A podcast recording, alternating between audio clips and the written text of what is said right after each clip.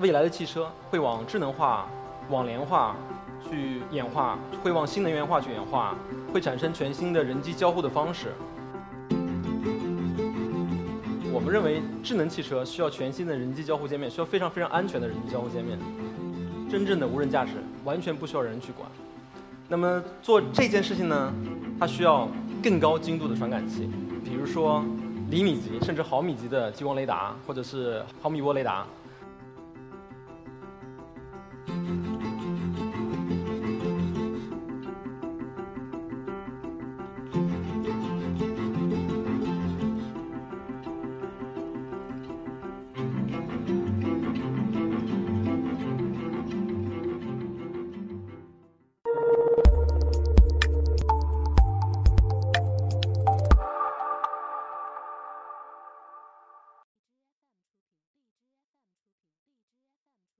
呃，大家好，我是 EcoTalks 的讲者徐俊峰。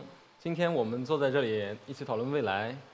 呃，给我安排的主题是让我讲讲未来的汽车。呃，我们公司叫做未来黑科技有限公司。我们为什么能 hold 得住这个呃这么霸气的一个名字啊？那么来看一下我们公司呃做了些什么哈。这个是一个车载的增强现实显示技术。那这个技术呢，它就是可以把整个汽车的前挡风玻璃变成一块显示屏，透明的。那么，呃，驾驶员在开车的时候就可以在呃真实的世界里面去看到很多虚拟的一些呃图像。那你这张图里面你可以看到，我们把银行啊、药店啊、汉堡店全部呃虚拟化出来。再看这个光场显示技术，这个很像全息影像。一般这种技术只只会出现在电影里面。那么在我们公司有。小的有巴掌大的，大的有大概呃一面墙四五米那么长的一个全息的显示技术，它是不需要任何介质的，它是漂浮在空气里面的一个显示技术。那么我们呃就把这个技术的呃 demo 就是原型给做出来了。呃，深全息术的话呢，这个东这个东西不被普通的呃呃普通人所熟知。就是我举个例子，就是说我可以让理论上来说，如果我们有一个很好的深全息发射器的话。我可以让你们在座的每一个人听到不同的声音，第一排十个人听到十个国家的语言，相互不干扰对方，并且你不用戴耳机，对吧？这是这是一个控制声场的精确控制声场的一个技术。那么这是我们二零一九年的一个重点研究的一个方向。那这个呃研究声权系数呢，跟光场跟光学光学不一样的是，人的眼睛只需要知道呃看到三种波长就可以想象，脑子就可以幻想出非常。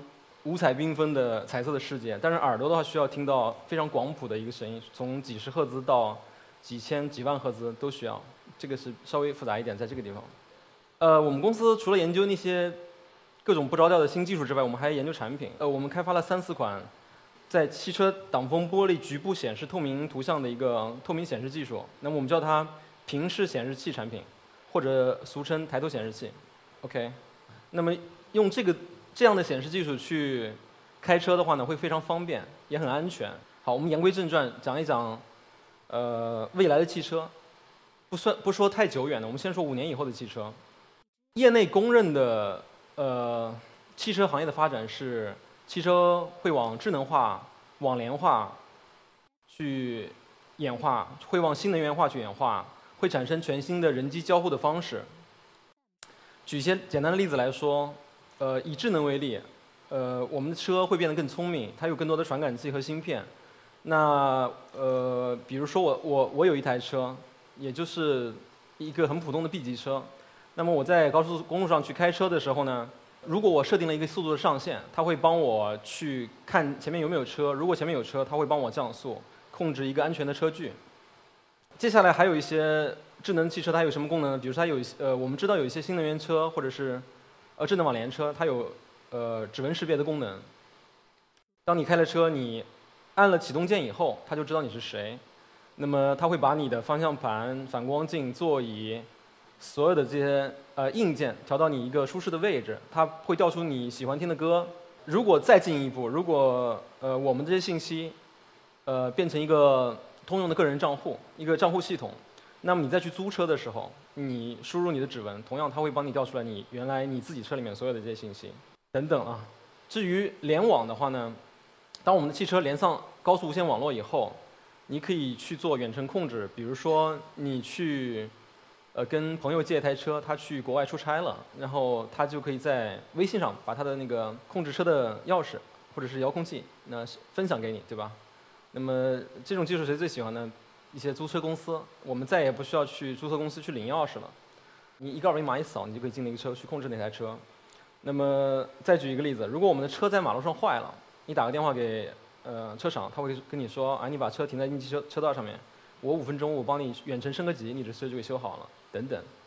除了智能化和网联化以外，还有两个点我要需要讲一下，就是语音输入，它其实是汽车智能化的一个表现。那现在呃有一些智能网联车已经开始做推广，我想跟大家讲一下智能网联车的演化的过程。所谓的智能。智能汽车，它首先得有一个五官，得有一个大脑，还有它的知识的体系。五官是什么意思呢？就是它有得有一些先进的传感器，比如说，我举一些例子啊，呃，GPS、陀螺仪、呃，相机、视网膜屏、指纹识别，对吧？然后大脑呢是，比如说是有一些呃功能很强大的嵌入式芯片，比如 CPU、显卡、智能的操作系统，还有是呃知识的话，比如说是呃你一些。呃，矢量地图，呃，路况信息，POI，应用程序等等，这些就是构成了我们呃智能网联车的智能的部分。大家觉觉不觉得这个东西是非常的非常的熟悉？这是什么呀？这看上去就是一个一台手机嘛，对吧？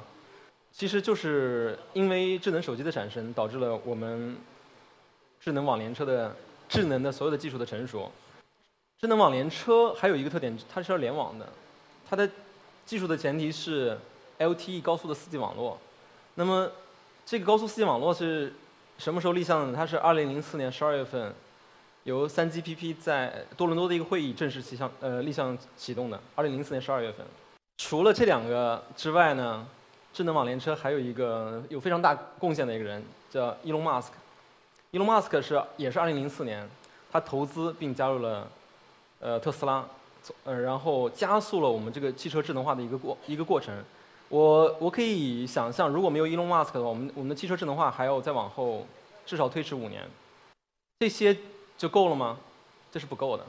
为什么呢？大家可以想象一下，当有一天全世界所有的车都变成智能的联网的车以后，你开着车，你做什么事情都要看中间那块屏幕或者下面那块智能的屏幕。你导航要看它，你你调一下空调要看它，FM 也要看它，任何的设置都要看它。那么有一些比较激进的数据说，以后智能网联车我们平均每十秒钟都要看一次这个智能车的屏幕。我觉得这个有点夸张。我们我们来假设一下，我们每一每一天不要说几秒钟看一次，我们认为一小时看十几次到三十次，一天开一到两个小时的车，一年我们开三百天车，全世界保有量在十亿台到二十亿台。大概我们开车的司机呢，他会看这个智能的屏幕是多少次呢？大概是二十万亿次，二十万亿次大家没什么概念。那我乘上时长，如果我们看那个屏幕，从眼睛从马路上离开看这个屏幕，再看完处理完再回去，我认为说少一点一秒到三秒的话，再乘以我们的车速在三十公里到一百公里，就是城市道路和高速上面，大概我们有我们全世界的司机有五千亿公里的行程，他没有在看路。这就是智能网联车导致的一个结果。五千亿公里是什么概念呢？假设你一个人开车开五千公里的时候，会出发生发生一次突发状况，比如说有一个人冲到马路上了，比如说有一个呃快递小哥闯红灯了，五千公里出现出现一次的话，你有一亿次的机会把这个人给消灭了，对吧？所以说这个是很可怕的一件事情啊！大家都在讲智能化，讲呃网联化。这就是一个呃一个结果，所以结论是什么呢？呃，我们的结论是我们认为智能汽车需要全新的人机交互界面，需要非常非常安全的人机交互界面。那么再说一下未来的汽车，更未来的汽车，呃，大家都在把汽车做到在各种路况下做到真正的无人驾驶，完全不需要人去管。那么做这件事情呢，它需要呃更高精度的传感器。比如说，呃，厘米级甚至毫米级的激光雷达，或者是毫米波雷达，那么有我们需要更高精度的地图数据，更高精度的呃定位技术，差分 GPS，我们需要一些做智能交通的人，他们甚至希望把道路道路上所有的能动的、不能动的、有电的、没电的所有的设备都接入数字化网络，这个称之为智能交通。刚才可能我们上午也有人讲到。那么总而言之，就是把整个地球数字化，最好是联网化，这样子就可以做到一个非常完美的，或者是接近于完美的无人驾驶的一个一个世界。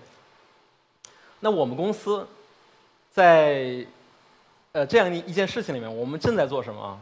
以这个图为例啊，我们正在给一个呃世界上特别特别大的一家顶尖的车企在做一款概念的汽车。那么在明年，你们大家可能就在一些展会或者是场合里面。就能看到一台车，它的车的挡全挡风玻璃就是就是一块显示屏，那么这块显示屏可以跟这个真实的世界发生交互，对吧？这是第一个技术。那么第二个技术呢？我们会尝试着在车里面放一块全息的一个屏幕。那这个屏幕是做什么的呢？其实很简单的一个例子，你可以跟它做一些人工智能的交互，就像刚才这个这个小机器人。呃，你甚至可以跟在国外出差的亲人去做一个很有未来感的一个全息的视频通话，对吧？你可以用它来收发 email、看视频，像这种呃增强现实的这个导航，呃看一下天气，知道下一个加油站在哪里，等等。当然了，我们还在做一些，比如说声学的一些技术等等啊。OK，所以我的演讲就就到此了，谢谢大家。